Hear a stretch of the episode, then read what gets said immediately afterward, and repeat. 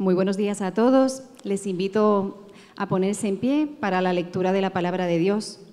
El pasaje de esta mañana se encuentra en el Evangelio de Lucas, capítulo 24, versículos 1 al 12. Así dice la palabra del Señor. El primer día de la semana, muy de mañana, las mujeres fueron al sepulcro llevando las especias aromáticas que habían preparado encontraron que había sido quitada la piedra que cubría el sepulcro y al entrar no hallaron el cuerpo del Señor Jesús. Mientras se preguntaban qué habría pasado, se les presentaron dos hombres con ropas resplandecientes. Asustadas, se postraron sobre su rostro, pero ellos le dijeron, ¿por qué buscan ustedes entre los muertos al que vive? No está aquí, ha resucitado. Recuerden lo que les dijo cuando todavía estaba con ustedes en Galilea. El Hijo del Hombre tiene que ser entregado en manos de hombres pecadores y ser crucificado, pero al tercer día resucitará. Entonces ellas se acordaron de las palabras de Jesús. Al regresar del sepulcro les contaron todas estas cosas a los once y a todos los demás. Las mujeres eran María Magdalena, Juana, María, la madre de Jacob, y los demás que la acompañaban. Pero a los discípulos el relato les pareció una tontería, así que no, se les creyeron. Pero sin embargo, salió corriendo, Pedro, sin embargo, salió corriendo al sepulcro. Se asomó y vio solo las vendas de lino. Luego volvió a su casa, extrañando, extrañado de lo que había sucedido. Esta es la palabra del Señor.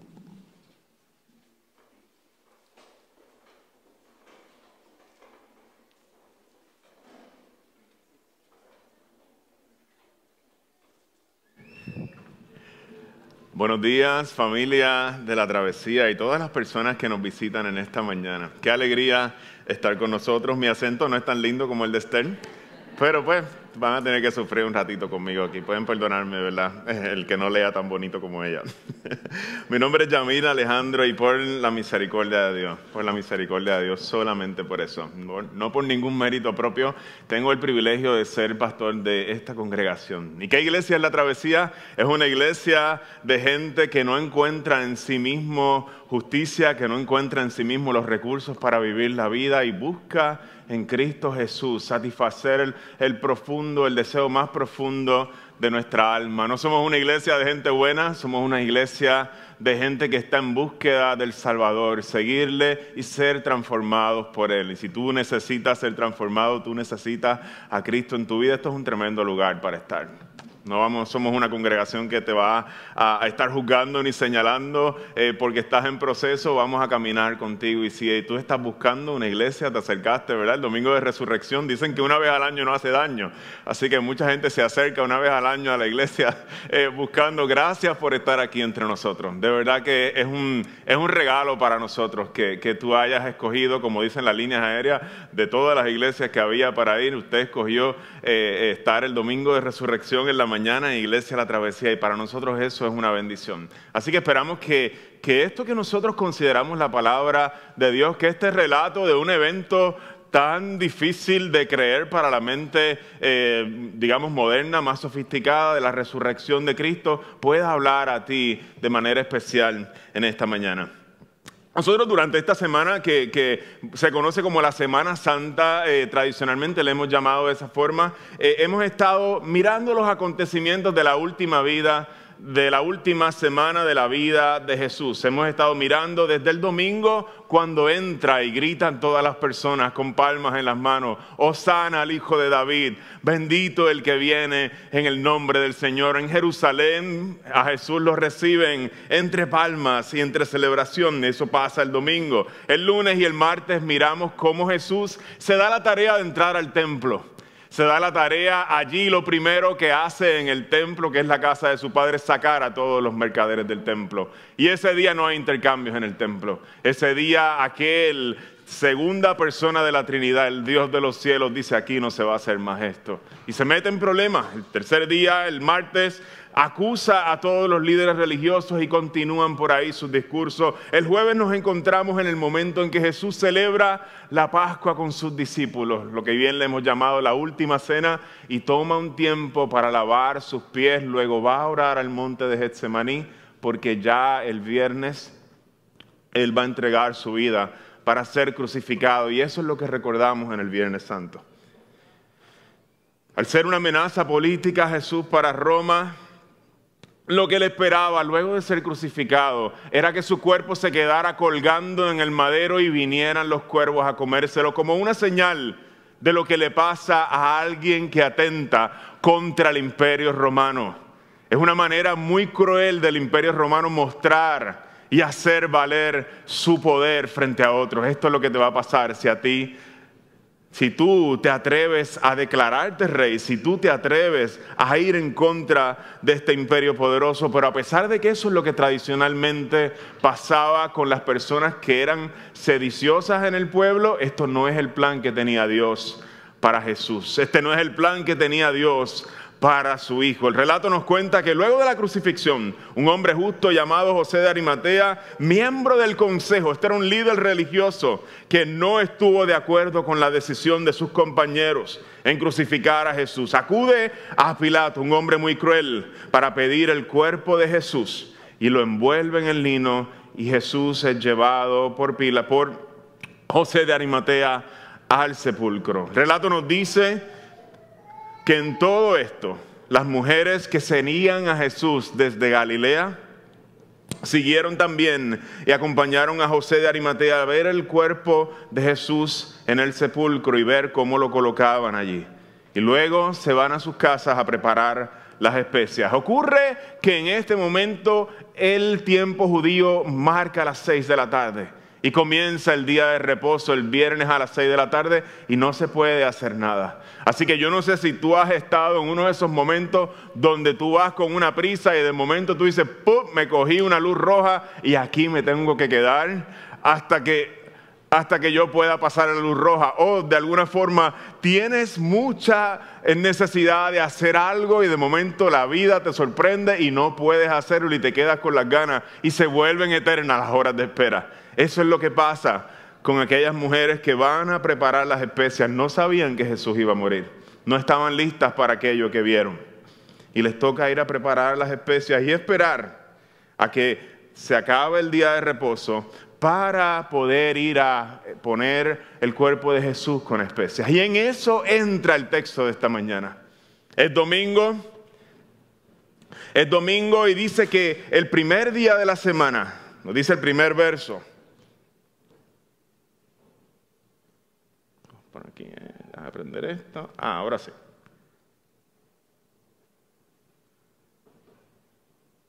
Ahora sí, el primer día de la semana, el domingo, muy de mañana, las mujeres fueron al sepulcro llevando las especias aromáticas que habían preparado. Estas mujeres habían seguido a Jesús de Galilea. Y si tú llevas un tiempito aquí con nosotros, nosotros estamos en una serie de sermones que se llama Camino a la Cruz. O estuvimos en esta serie de sermones por los últimos meses. Y comienza precisamente en Galilea. Estas mujeres llevan caminando con Jesús semanas, quizá meses. Llevan caminando con Él, escuchándole una y otra vez, viendo cada uno de sus encuentros. Y en ese momento de su muerte son estas mujeres los que lo acompañan. Estuvieron presentes también en el momento de su sepultura donde no hubo ninguno de sus discípulos. Y ahora son estas mujeres que vienen con él desde Galilea, quién sabe por cuánto tiempo, las primeras en llegar a la escena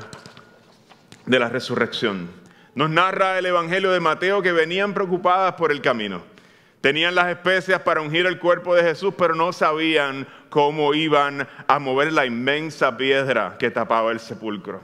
De todos modos, las mujeres se lanzan no sabiendo cómo van a mover la piedra, se lanzan a horas tempranas de la mañana, muy probablemente al amanecer de Dios, como dice el jíbaro puertorriqueño. No sé si alguna vez te ha pasado, como decía, que estás listo para hacer algo y sucede algo que te obliga a esperar. Así se sentían estas mujeres, estaban desesperadas y en cuanto sale la luz del sol, salen corriendo, salen directas a buscar, a visitar la tumba del Señor para poder poner las especias en su cuerpo.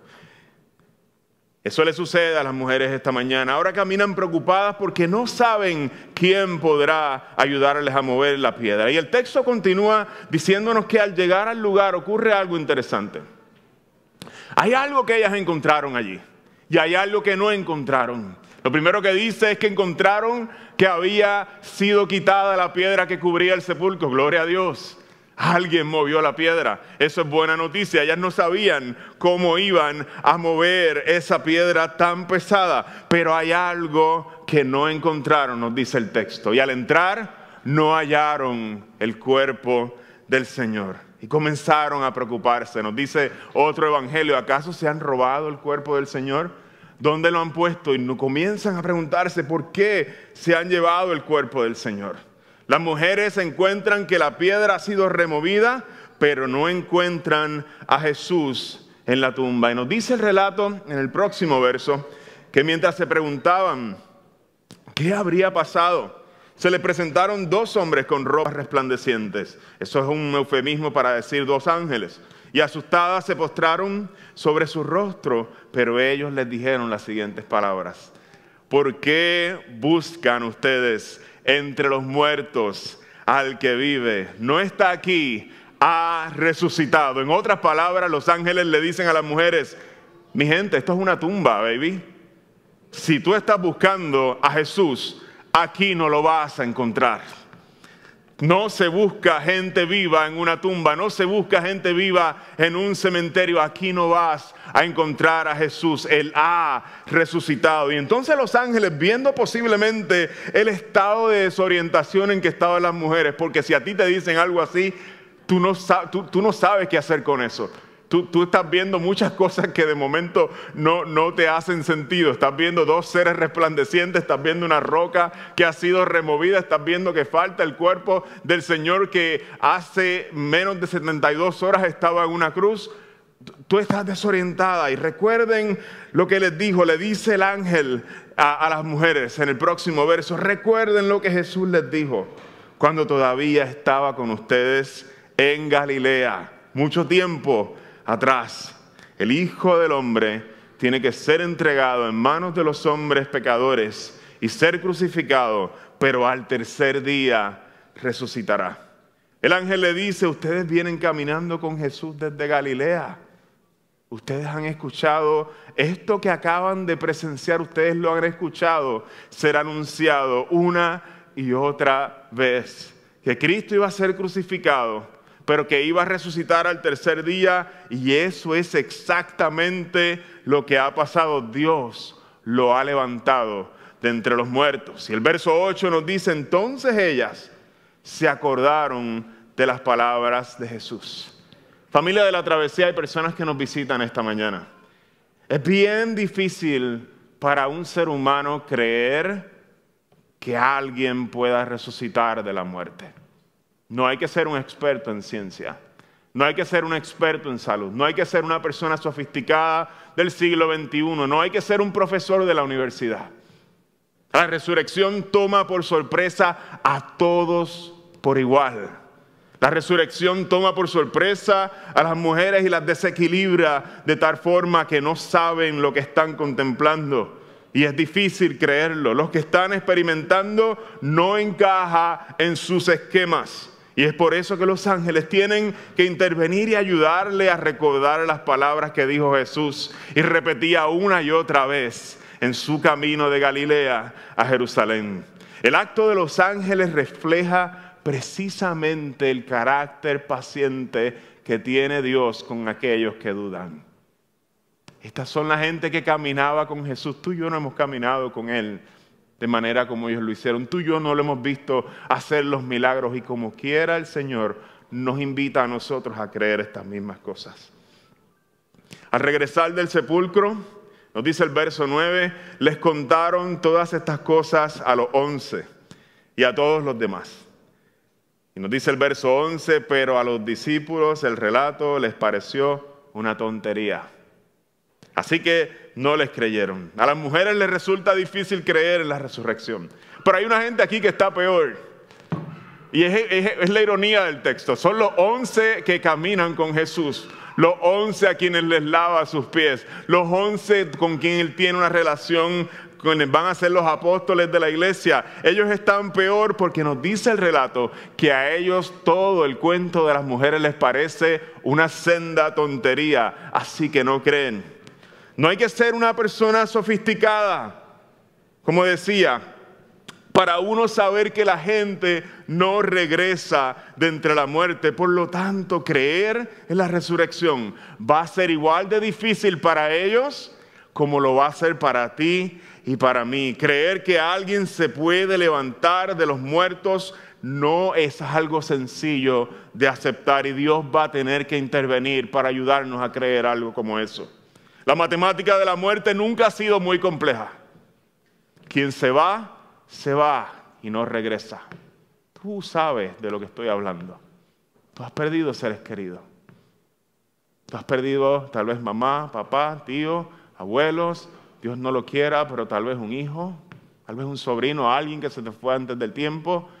Tú has perdido un bebé que llevabas en tu vientre. Tú sabes que quien se va no regresa y eso es lo que desgarra el alma acerca de la muerte.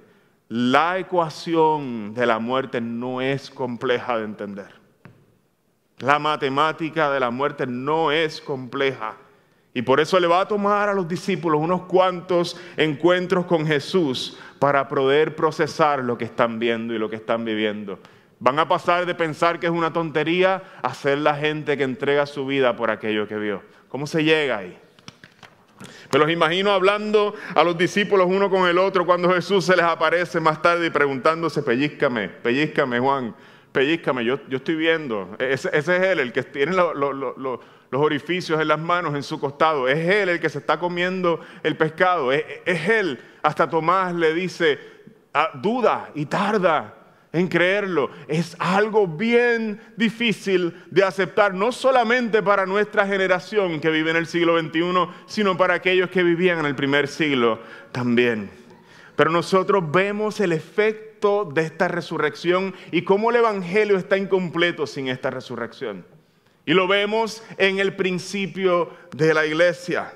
Es la creencia en la resurrección lo que va a generar un despertar y un crecimiento imprescindible en la iglesia del primer siglo. Es la resurrección la que da esperanza y transforma la vida de los discípulos y que hace que la iglesia se multiplique de la manera en que lo hace en los primeros siglos. Hay otras explicaciones alternas, pero ninguna de ellas puede hacer sentido de cómo gente que de alguna manera estaban viendo una ilusión entregaran todos, estuvieran dispuestos a entregar su vida. Y no solamente entregar su vida, sino como gente su vida fue transformada y dejaban de pensar en, aún en sus posesiones como suyas propias. Encontraron algo que nadie podía hacerle. Nadie podía hacer sentido de lo que ellos estaban viviendo. Dar su vida por aquello que vieron y experimentaron y vivir su vida por aquello que vieron, experimentaron. Aquellos discípulos que se esconden llenos de miedo el Viernes Santo y huyen cuando vienen a arrestar a Jesús, son los mismos que vemos luego de la resurrección entregar sus vidas por este Evangelio que creyeron. Es innegable el efecto que tiene la resurrección en la iglesia y en los primeros creyentes. Y mi gente, aunque sea difícil de aceptar, la Biblia no nos da otra opción.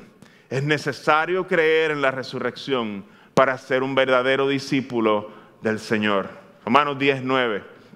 El apóstol Pablo les dice a los romanos, les dice, si tú confiesas con tu boca que Jesús es el Señor, hay una segunda cosa, y crees en tu corazón que Dios le levantó de entre los muertos, serás salvo.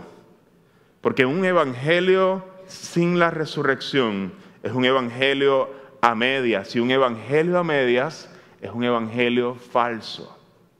Un evangelio sin resurrección es un evangelio a medias y un evangelio a medias es un evangelio distorsionado, es un evangelio falso.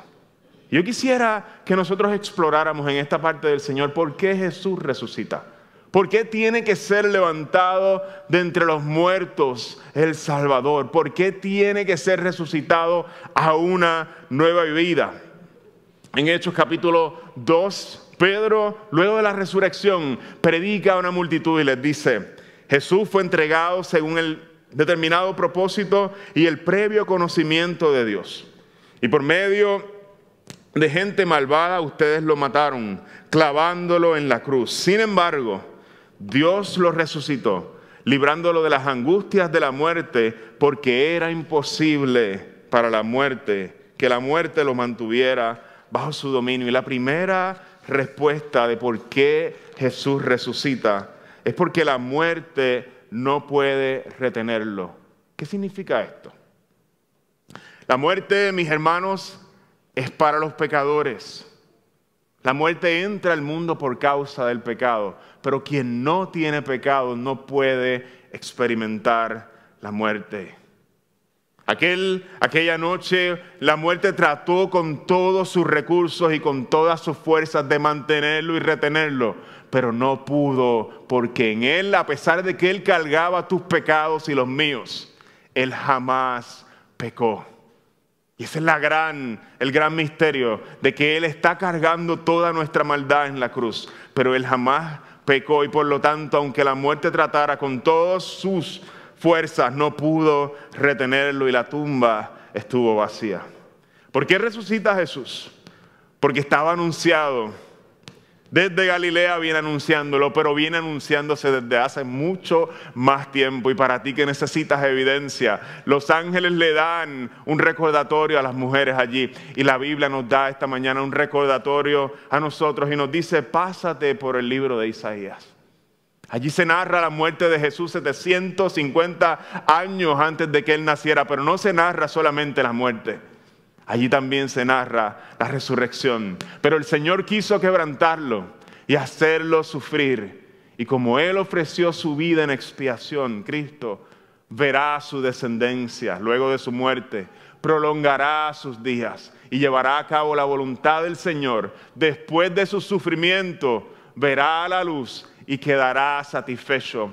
Por su conocimiento mi siervo justo justificará a muchos y cargará con las iniquidades de ellos. Por lo tanto, dice el Padre, le daré un puesto entre los grandes y repartirá el botín con los fuertes, porque derramó su vida hasta la muerte y fue contado entre los transgresores.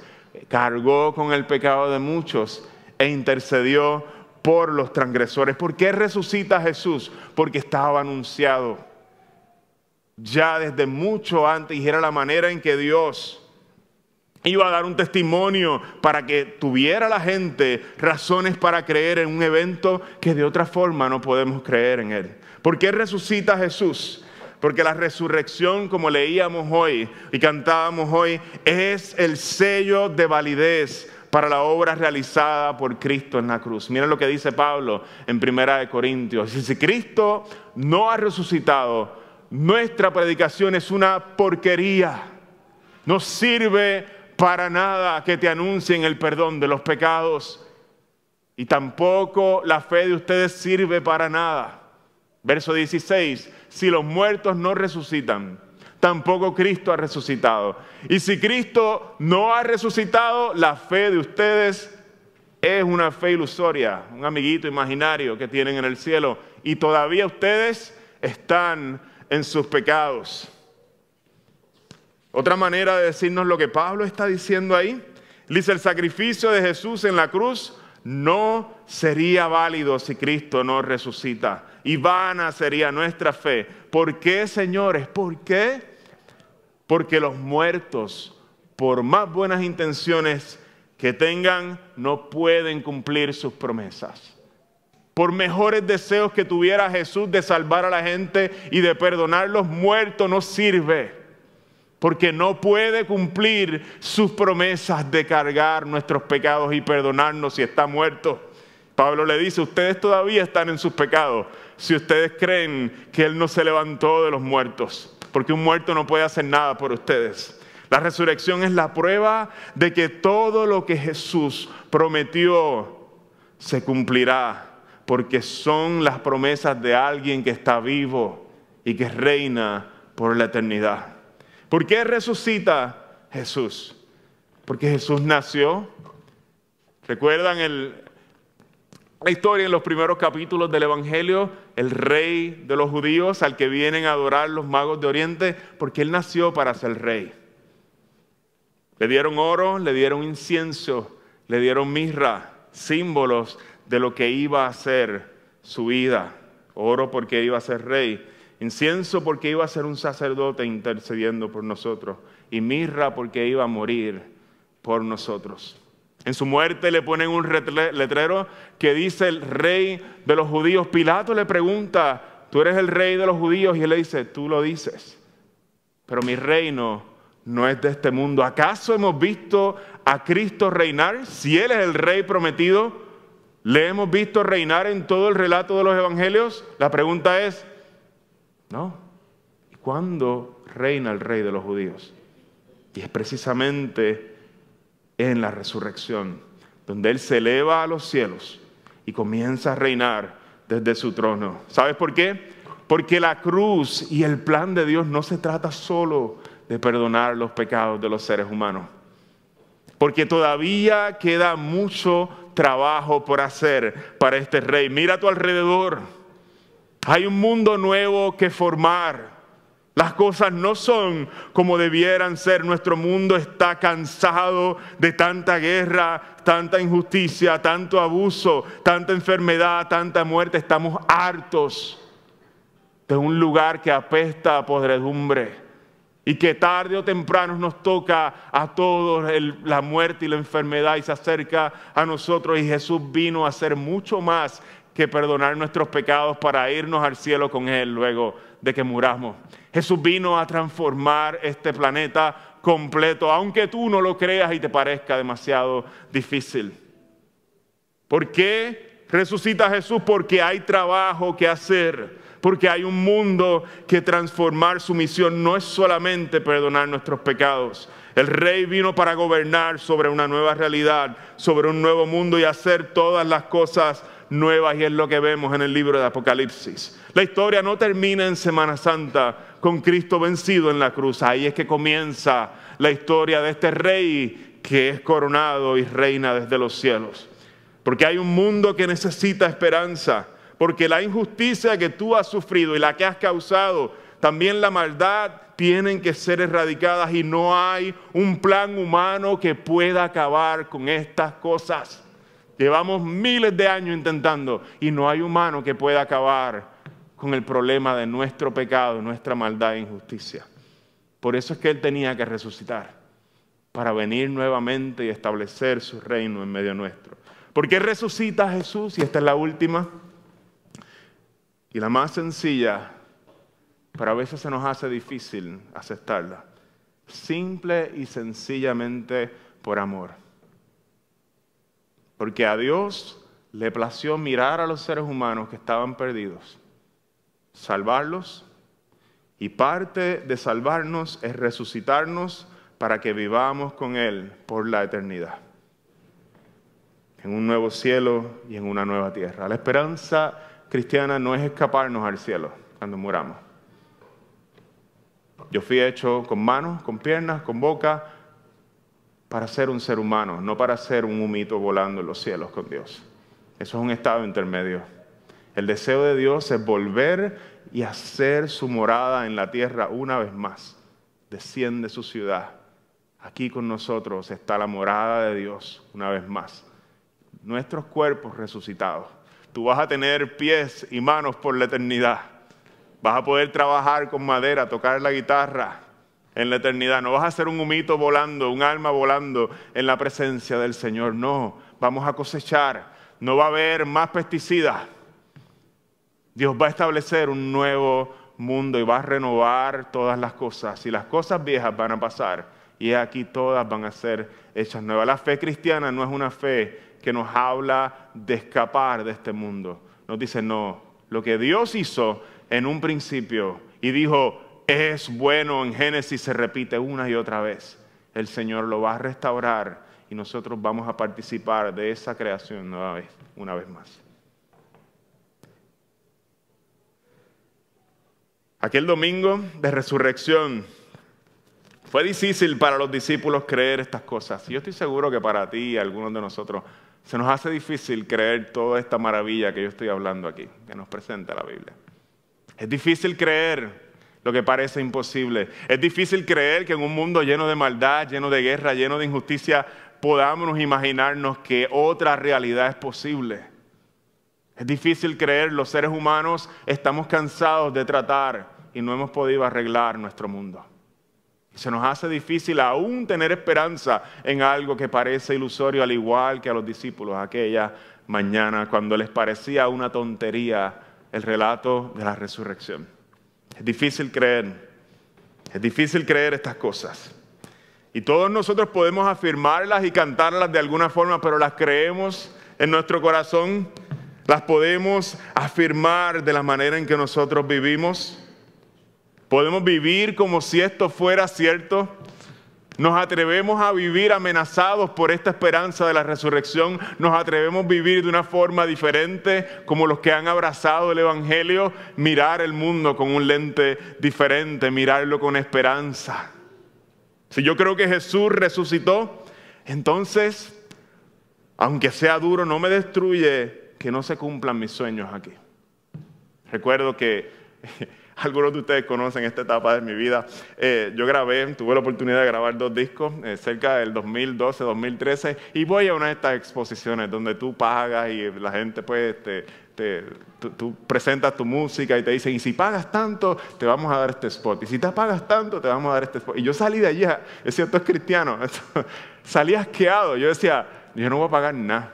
Yo mejor renuncio a mis sueños Mejor renuncié. Y recuerdo que en ese momento uno está en esto, esto de rockstar, esa, esa vaina. Este, y, fue bien doloroso. Yo decía, uno, uno, a uno lo tienta, pues dice, voy, voy, para que me den lo que estoy soñando, de alguna manera. Pero la resurrección nos dice, ¿tú sabes qué?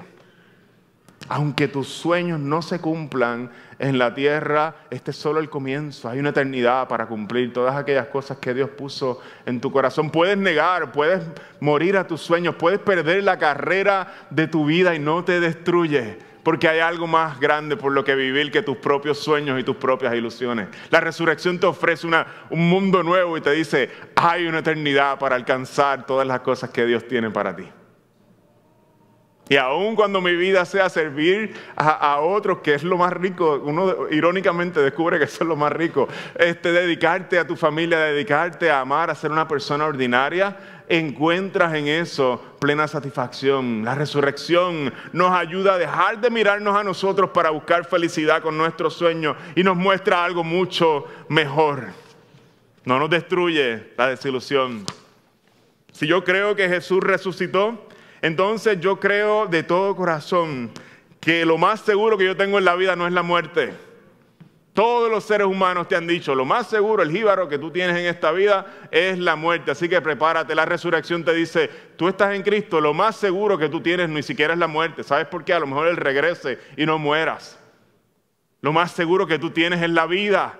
Y no solamente la vida ordinaria que tienes aquí ahora, sino es una vida eterna con el Padre en un cielo nuevo y en una tierra nueva. Y eso lo cambia todo. Puedo ser generoso con mi tiempo. ¿Sabes por qué? Porque todos nosotros nacemos con un reloj aquí arriba que va en cuenta regresiva y siempre se nos está acabando, pero de momento me dicen, se fue el relojito, tienes la eternidad completa. Sé generoso con tu tiempo si tú crees en la resurrección.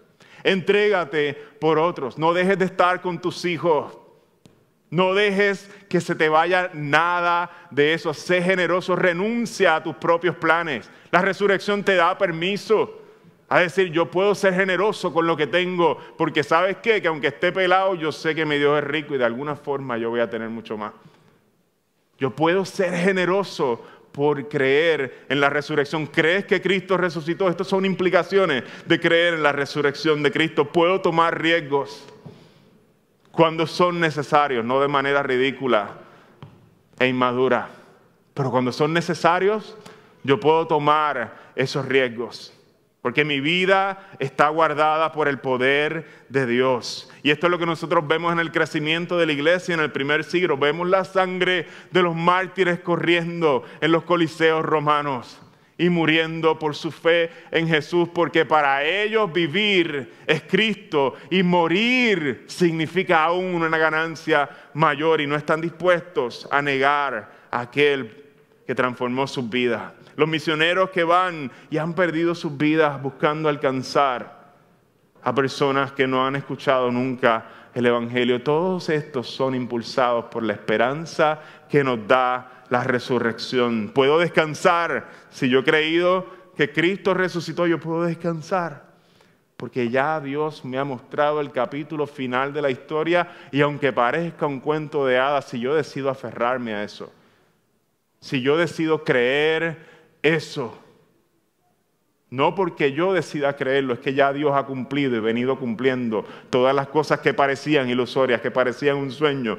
Yo puedo descansar porque Dios está en control de la historia y nos ha mostrado que al final hay una gran victoria y pase lo que pase con mi vida, aquí ahora nuestras vidas están guardadas en Él.